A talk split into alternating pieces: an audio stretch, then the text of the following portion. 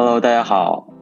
欢迎大家收听 Jobs 去哪儿系列 Podcast，我是主播 Johnny。现在我们也来到了夏天，很多美国大学也陆续的开始开学了。嗯，所以我们今天我和 Kid 邀请来啊两位嘉宾，他们创建了一个为留学生打造的社交平台，一个网站，来分享留学生的故事和留学生的生活。让我们欢迎 Ruby 和 Jonathan。Hello，Hello，感谢 Ruby、Jonathan 在百忙之中抽出时间来跟我们啊分享他们的故事。我们今天想要先聊一聊，就是啊、呃你们的这个平台，它的名字其实非常有意思。你能给我们简单介绍一下它的名字的含义和背后的故事吗？好，那我可以先讲一下名字的由来好了。其实这个名字当初我们在创 Outer Ink 的时候，是先想到了中文的词是“无墨”，无是没有的那个无，然后墨是墨水的墨，无墨这两个字。那那时候为什么会想到这个是有主要是两个原因啦，一个是因为以前大家在写书法或者是写信的时候，以前是用墨水比较多。然后呢，我们是做写文章的平台，所以我们想说跟墨水有关系。可是因为现在都变成电子档了，就更没有墨水，所以我们讲说，哎，那电子档就是没有墨水的文章，就是无墨，这是第一层的含义。第二个呢，是我们这些 writer 其实也都是学生自己自发性想要写文章的，可能有些人是擅长文章的，有些人是比较对写文章感兴趣的。那我们都不是专业那种 journalism 的学生，所以我们讲说，嗯，吴墨其实就是一个，我们不是说非常非常的专业，但是我们就是有心想要去做这件事情，对，可以这样来解释。就是现在确实大家都用电子的东西啊，没有墨水的感觉了。这一点啊，这你这个名字确实背后的意义蛮蛮特别的。嗯，对，然后后来就觉得说，哎，用个英文名就是比较好听，然后直翻的话就是呃，no ink outer ink，就变成这样子了。啊、跟我一样是 Northeastern 毕业的嘛。你们的本科都是学的什么样的专业呢？是什有有没有在本科的学习中遇到什么样的事情，或者是学到了什么课程，给你们的这个启发来做这样的这个平台？我可以先讲，我是我本科是 Information Science，它是在 Computer Science Department 下面的其中一一一门本科。然后这边的话，自然的讲到网站，当然需要一点点 Computer Science 的背景。对，所以呃，其实在这边的话，不管是在学校学到的东西，或是在实习后学到的东西，其实很多都有带入到我们 Outer Ink 本身的网站上。对，所以这边呃很多很多也是自学的，但是我能说 Northeastern 这边的话，有把底子打得很好，就是让我能够像这样去做一个自己想做的网站。明白了，所以你的呃背景可能给你的很多 hard skill，让你啊、有办法建立这样一个网站。我记得 Ruby 学的啊、相对来说是和 Jonathan 学的是不太一样的。Ruby 你是学什么的？对，我是文科的，我的那个专业叫做 Communication Studies，然后中文直翻的话会是翻传媒。可是我说实话，进入学校学到的课程真的是 communication，就是怎么与人沟通。那那个人那个对象可以是你的朋友、你的呃长辈，或是家里面，或甚至是你身边的另外一半，就是你的男朋友、女朋友、老公、老婆啊这样子的关系系列。所以我觉得，好像更多学的是怎么与人交流，怎么就是看懂人家在想什么，然后如果遇到什么状况的话，怎么去解决。所以我们 is more like a listener。所以在做 Alpha In 的时候，因为我的 role 也是一个 writers，那我们在写文章之前，一定就是要先去采访人。那采访的过程当中，可能用到的 skills 就是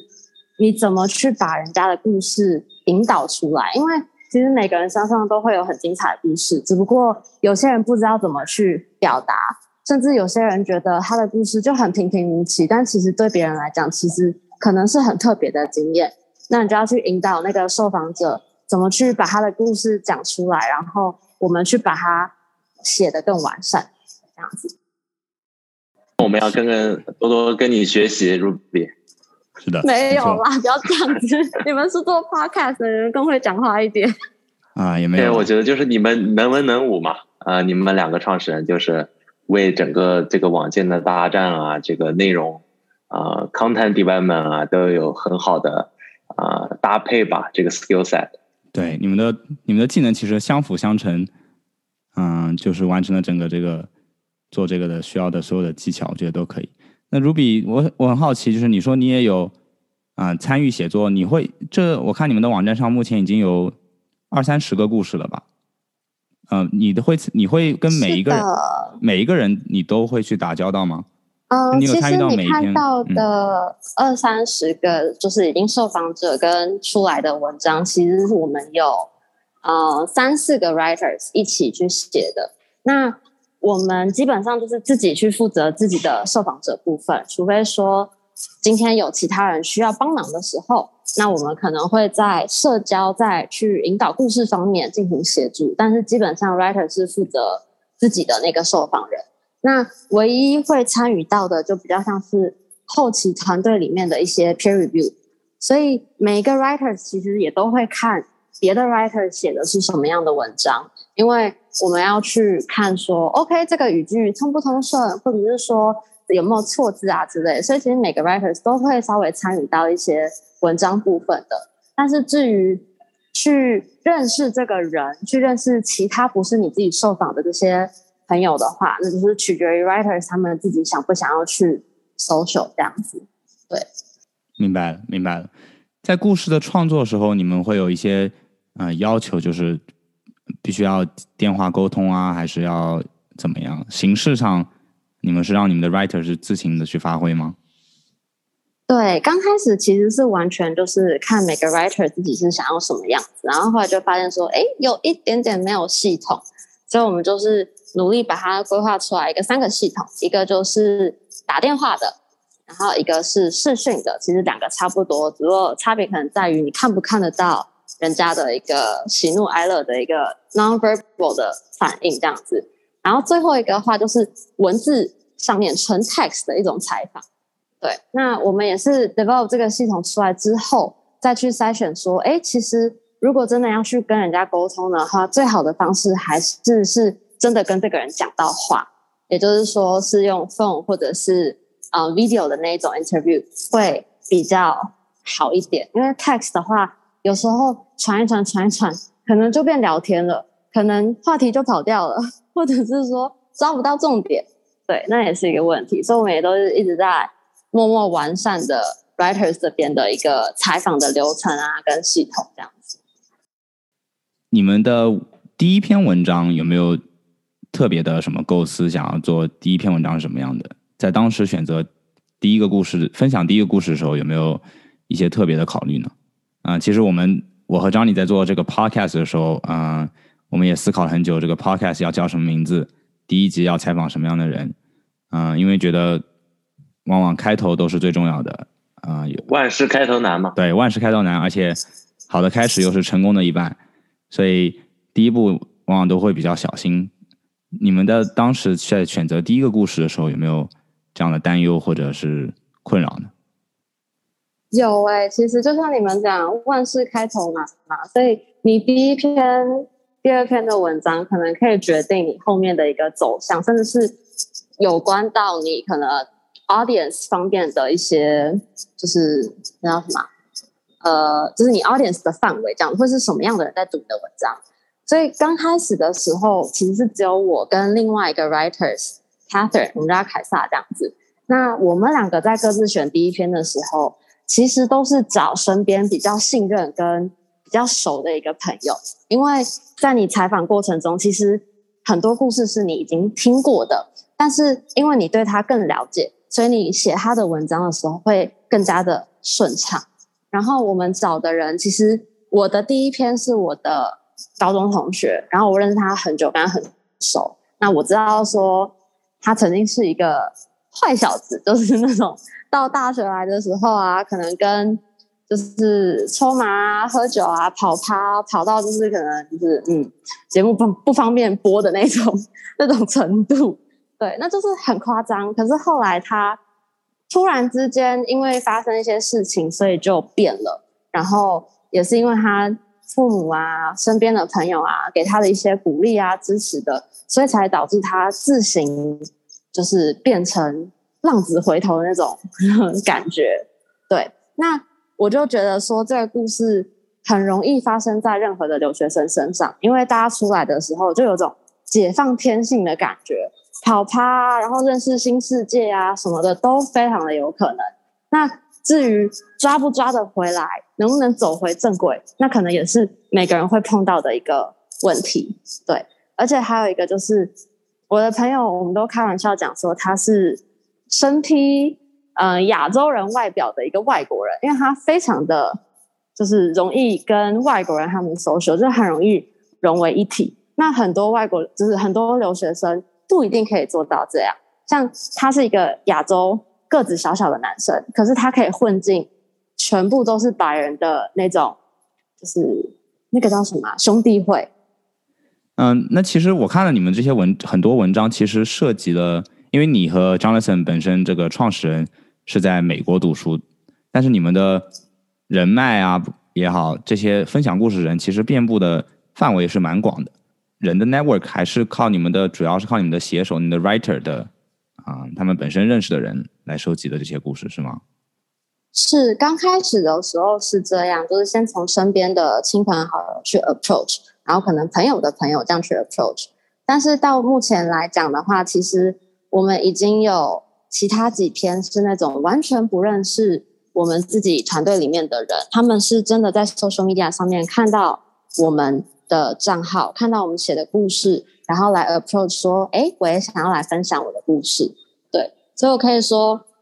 做的算是正在努力成长的一个一个阶段吧。就是除了是我们自己身边的朋友圈，也已经开始慢慢扩张出去到不认识我们的。人那里了，那其实其实这这是一其实很成功的，因为我呃 我们也我们也希望我们的 podcast 可以做到，就是有人主动想要，对吧？这我觉得你们已经有人来主动给你们啊投稿故事，那说明你们的平台已经有一定的知名度了，并且有人愿意。觉得你们一定也可以的啦，就是一切都是成长。没错，慢慢来啊。那如果别人给你们投稿故事，你们会对故事有一定的选择吗？比如说你们想要啊。因为我有之前看到过你们在 Instagram 上发的一些啊宣传的一些文章，有说提到就是一点就是啊，大家对留学生，不管是在啊台湾也好，在大陆也好，就是大家对留学生这个名字呢，还是会有一些 stereotype 刻板印象，对吧？你们没错，你们会有想要就是觉得你们有一些义务或者是责任。去改变这些刻板印象，在选择故事分享的时候，你们会想要把你们的观众想要就是传播一些不同的观点吗？会有一些选择吗？有诶，这个是也是我们其中一个努力的目标，就是我们自己是留学生，所以我们身边也听过那种呃闲言闲语说，哎呀，你们就是出来花钱的人啊，你们就是败家子弟啊，这种这种话我们也都听过，所以。可是我们都是自己出来之后，也是很认真生活的人，可能自己存钱，有些人自己去呃拿奖学金这些，所以不是说每个出来的人都是有那个能力、金钱或时间去挥霍的，也是有很认真在生活的人。那我们就很希望说，嗯，把以前大家对留学生的比较不好的那种 stereotype 稍微去感化一点，去去掉，让别人知道说留学。出来的人并不是，就是当然少数也还是会有像大家眼中的比较，嗯，出来买个学历的那种学生，但是大多数的人也都是认真生活，也是在追求自己梦想，或者是，嗯，在这边很刻苦的人。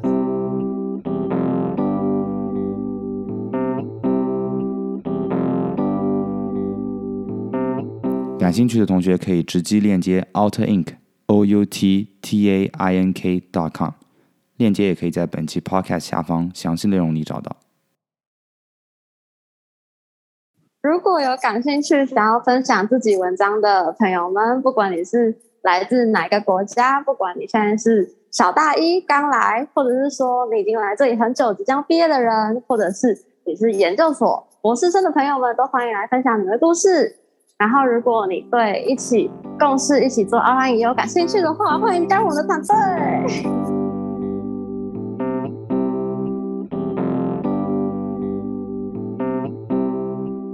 我想问 Ruby 和 Jonathan，作为一个团队的管理者，你们在选择选择团队上面有什么经验和教训可以分享吗？Jonathan，你要不要来聊聊你团队怎么选的？就是，嗯，当然团队上的人，你们应该也认识一些，他们都是我们身边比较比较熟一点的人。然后那个时候是，呃，要建起来这个团队的时候，也是依照我们的需求。去找合适的人，然后，呃，也愿意去做这种事情的人。因为讲真的，如果要请一个人去写文章、去管理这个东西，然后我们又没有在赚钱的情况下，是很少人会自己想要 volunteer 去做这种事的。所以那个时候，呃，我们在找人的时候，都会喜欢问，呃，有兴趣的人说，我们身为一个团队，身为一个组织，能够怎么样？呃，回馈给你们，怎么样帮助到你们？我们也是尽我们的能力，比如说，呃，我们如果可以用到一些职场上用到的工具，或是职场上用得到的一些 process，我们可以带进去我们的团队里面，让他有一点点，嗯，算是工作经验吧。这样子，他之后出了社会也比较好去跟人家形容说他在 o u t i n 做的东西对他的未来有帮助。对。然后这边到管理的话，毕竟我们算是 non-profit，所以很多都是 volunteer 的，几乎都是大大家其实都是 volunteer 的。对，那我们这边要促进我们的团员去做做事情的时候，我们喜欢我们自己在处理方式的时候是做一个 quarter 制的呃 project management 的方式。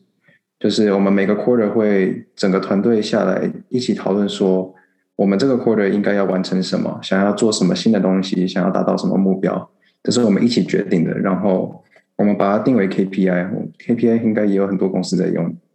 呃，代表的是 Key Key Performance Indicator。对，那我们就用这个方式去促进我们的团员去去达到在 quarter 前达到这个目标。对，然后目前也做了三四个 quarter 了，我觉得我们觉得蛮有效的。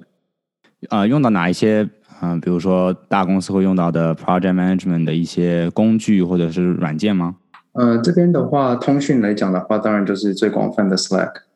我们觉得用 Slack 与其用用 Messenger 聊天的话，Slack 会比较有效率一点点，因为事情可以分的比较细，分每每一组在做什么等等的。那 project management 这边的话，其实也有很多可以选。我们这边是采用 Asana，但是它主要的处理 task 的意思其实都差不多，都差不多一样的。对，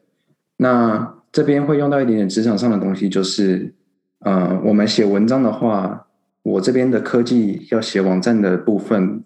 当然是希望 writer 啊不用去碰到这个东西。对，所以我们希望让 writer 写文章跟在写 Google Doc 一样，就是一样的顺畅。对，所以我们这边会用一种工具叫做呃 Content Management System，它简称 CMS。对，那我们也用这样子的工具，让 Writer 不用去写任何网站上的 HTML 等等。那我可以做好的我的网站，然后他们也可以写他们的文章，这样子他们出文章的速度也会快许多。嗯，你们用的什么样的 Content Management System？嗯，这边是用 Prismic，但是现在职场上其实有很多可以选。对，其他有一些，嗯，Contentful 也是一个很有名的，呃，Strappy 也是，对，这些都是，呃，他们他们做的东西其实有一点点不一样。对，那我们是写文章的话，Prismic 的观众比较适合是拿来写文章用的，我们就是往 Prismic 的角度走。然后另外一点也是价钱的关系，它的价钱比较对我们来说比较划算一些。你说的这些软件，很多课堂上会学到的，还是你？在实习的经验中遇到的，我觉得这个讲回去，东北教的东西，其实他们教的东西就是很基础的道理。对，那你你毕业后你要学到的东西，全部其实都是靠自己的。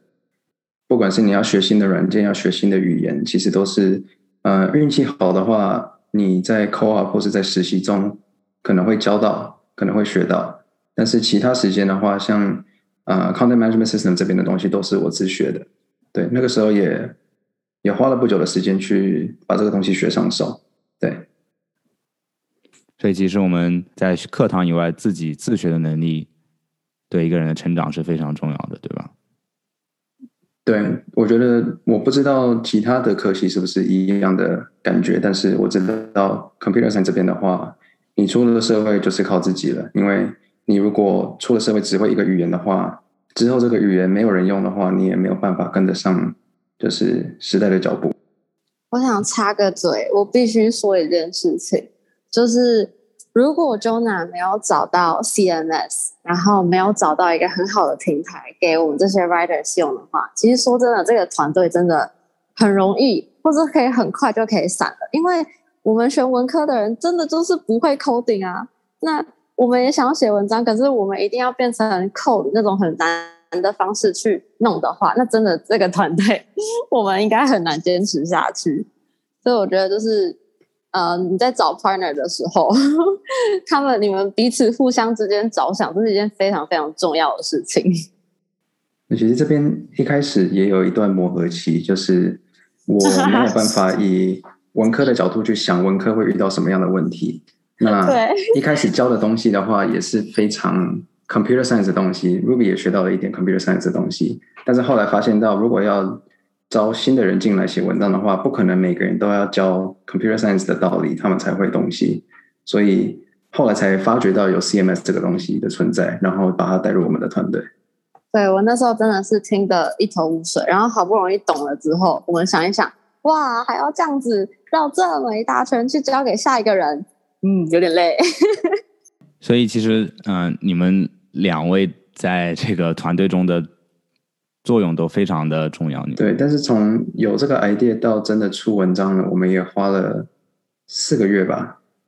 就是不管是要写什么样的文章，我们一些一开始写的文章也不是访问留学生的，然后一开始做的网页要发现到要找设计师帮忙，嗯，然后要怎么样去 scale up 我们的 team，然后走到以后我们可能会嗯想象的方向。这些都是一开始花很久的时间一直讨论出来的。就是我们那时候在想整个主题啊，就是还没有定留学生之前，其实有一个很长长的磨合嘛。然后我们也有问身边的人意见，就是说，哎，如果是这样的主题，你们会感兴趣吗？如果是做这个这个，你们会就是愿意上来看这个网站吗之类的？那也是问过身边很多的意见，收到了很多。打击或者是负面的那种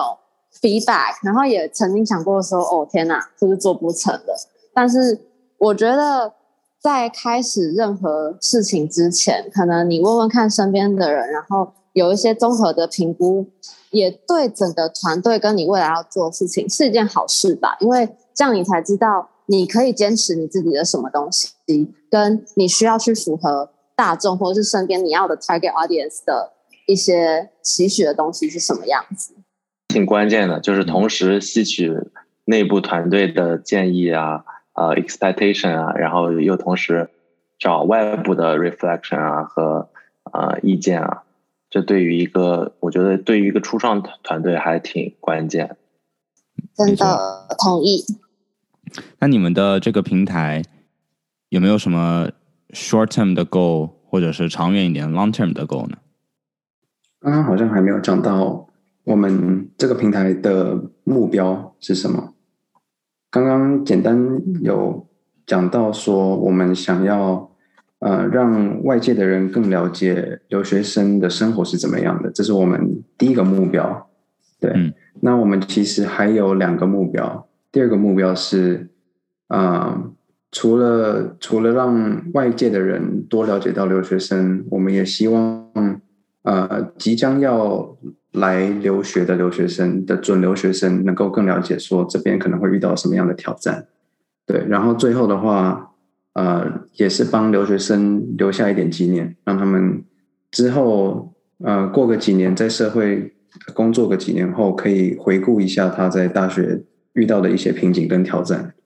对，那之后走下去的话，我们也是继续用这三个目标来当呃我们决定要做什么的关键。对，只要能符合呃其中一个目标，我们觉得都是可以做的。我觉得你们这个啊、呃目标其实如果可以坚持下去的话，这是一个非常大的一个积累。如果你们可以，我不知道你们现在的频率大概是什么样子。假如说你们啊、每个星期都会有一个新的故事分享给大家，那一年就是五十个故事，一两年就是一百个故事。我觉得这个慢慢积累下去，会是一个非常宝贵的啊、财富吧。不一定是金钱上的财富，但一定是一种知识或者是啊、心灵上的一种财富。会耶，而且我觉得其实就跟你们开创 podcast 是同一个概念，就是我们自己作为这些过来人、过来的留学生，其实我们也会想要帮助，嗯、以后来的这些留学生可能少走一点弯路。然后其实也有很多人是有这样子的想法，但他们可能找不到一个平台去帮忙，他们可能顶多能帮到身边的学弟妹或者是朋友的朋友这样子。可是如果今天像有 o u t i n 的平台，像有 Jobs 的平台，那有更多人可以听得到、看得到这些曾经学长姐的故事的时候，那他可能就可以少吃点亏，少走一点弯路，然后可以让他们对留学生的生活更加有一些期待跟动力吧。没错，你们有没有想过把自己的故事分享在你们自己的平台上呢？我刚静音，可是我笑了，因为我们其实昨天还是前天，我们在就是开开会的时候，我们才 one of the writers 有问过这件事情，就 是说我们要不要把自己的 自己的 team 的故事也写上去。嗯，啊？我们有一个答案呢、你可以作为一个特别篇，比如说第五十篇或者第一百篇，特别分享。好像可以哦。周娜，你觉得呢？我觉得只要故事写的够精彩，我觉得都没有问题。张老师，你作为一个就是比较偏 technical 的啊、角色，你也会参与到故事的选择或者是一些比较 creative 的一些事情，你也会参与吗？嗯，写文章这边的话，我其实都是留给 Ruby，就是嗯 Ruby 这边其实带的都是我们所有的 writer。那网站这边的话，可能会动到一点 creative，就是我跟我们 designer Jamie 在讨论网站的设计跟架构的时候，可能会放一点我的意见进去。毕竟，呃，设计师想做的东西不一定网站都能做得出来，所以这边都会有一直不停的要协调。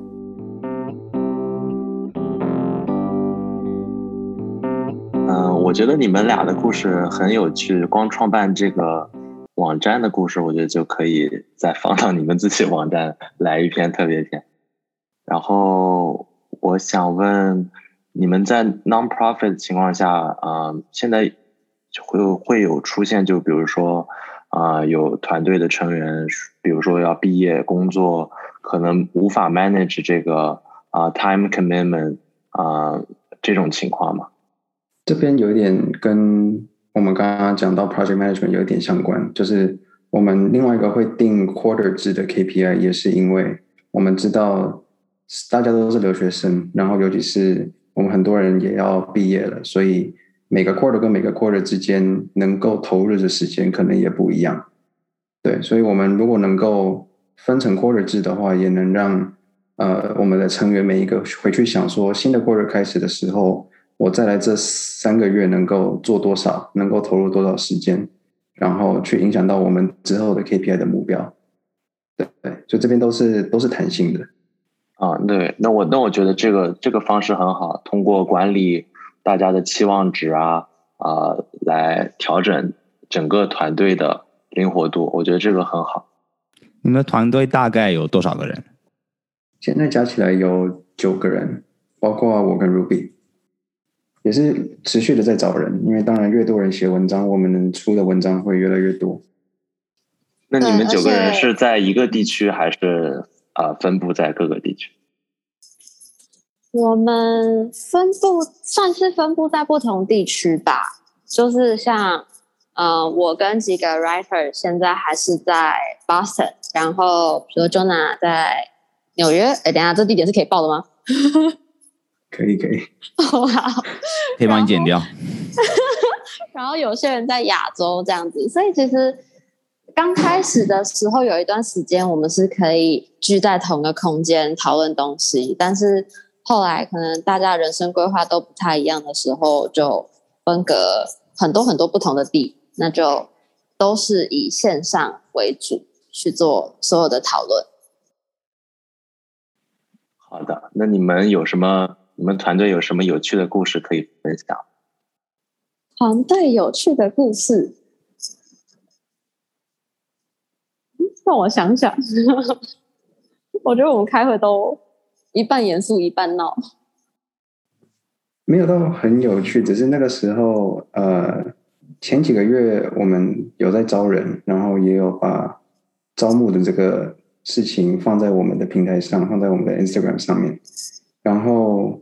在那个时候，我们刚好找到了第一个就是不是认识的人的成员，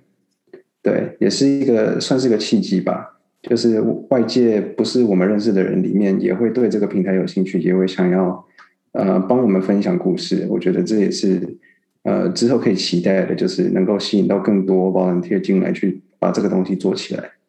好的，啊，对，我觉得这样已经做得很好了，能吸引到就是不完全不认识的人想加入进来。还，嗯，如果有一件，就比如说让你们回头看，可以从头来做一件事情的话，你们，嗯，比如说在这个网站的定位啊，或者呃团队搭建呀，有什么事事情就是。你你希望就是比如说重新来过一次，你可以会怎么样做？做的更好的，就是现在。天哪，这个很难哎。也可以说没有啊。如果你们觉得做的很，就是你们想要做的。我自己是没有了。我觉得